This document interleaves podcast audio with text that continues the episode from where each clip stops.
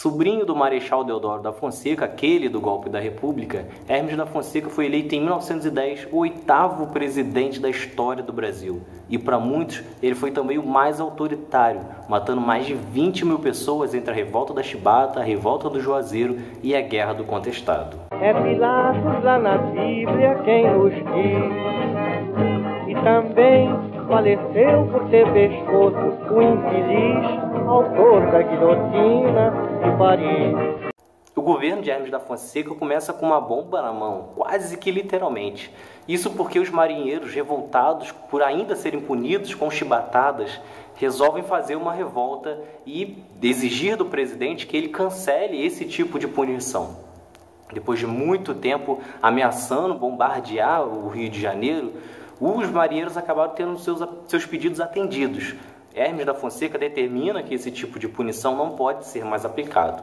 O problema é que quando os marinheiros desembarcaram, Hermes da Fonseca mandou prender mais de 600 deles.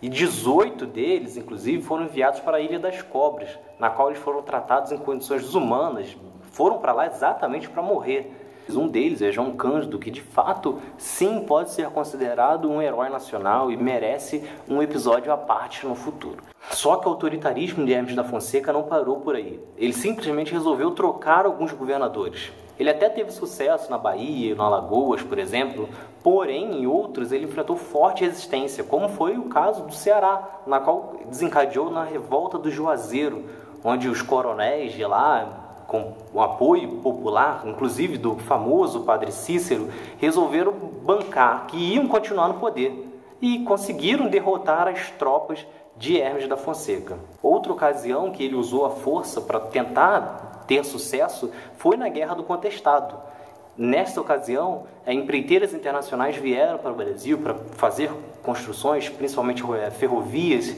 e simplesmente expulsaram de lá moradores que não tinham uma documentação que comprovasse que aquelas casas pertenciam a eles. Boa parte desses moradores resistiram a isso, lutaram bravamente para continuar com as suas posses e as empreiteiras internacionais pediram ajuda então ao exército, né? pediram ajuda a Hermes da Fonseca para enviar o exército.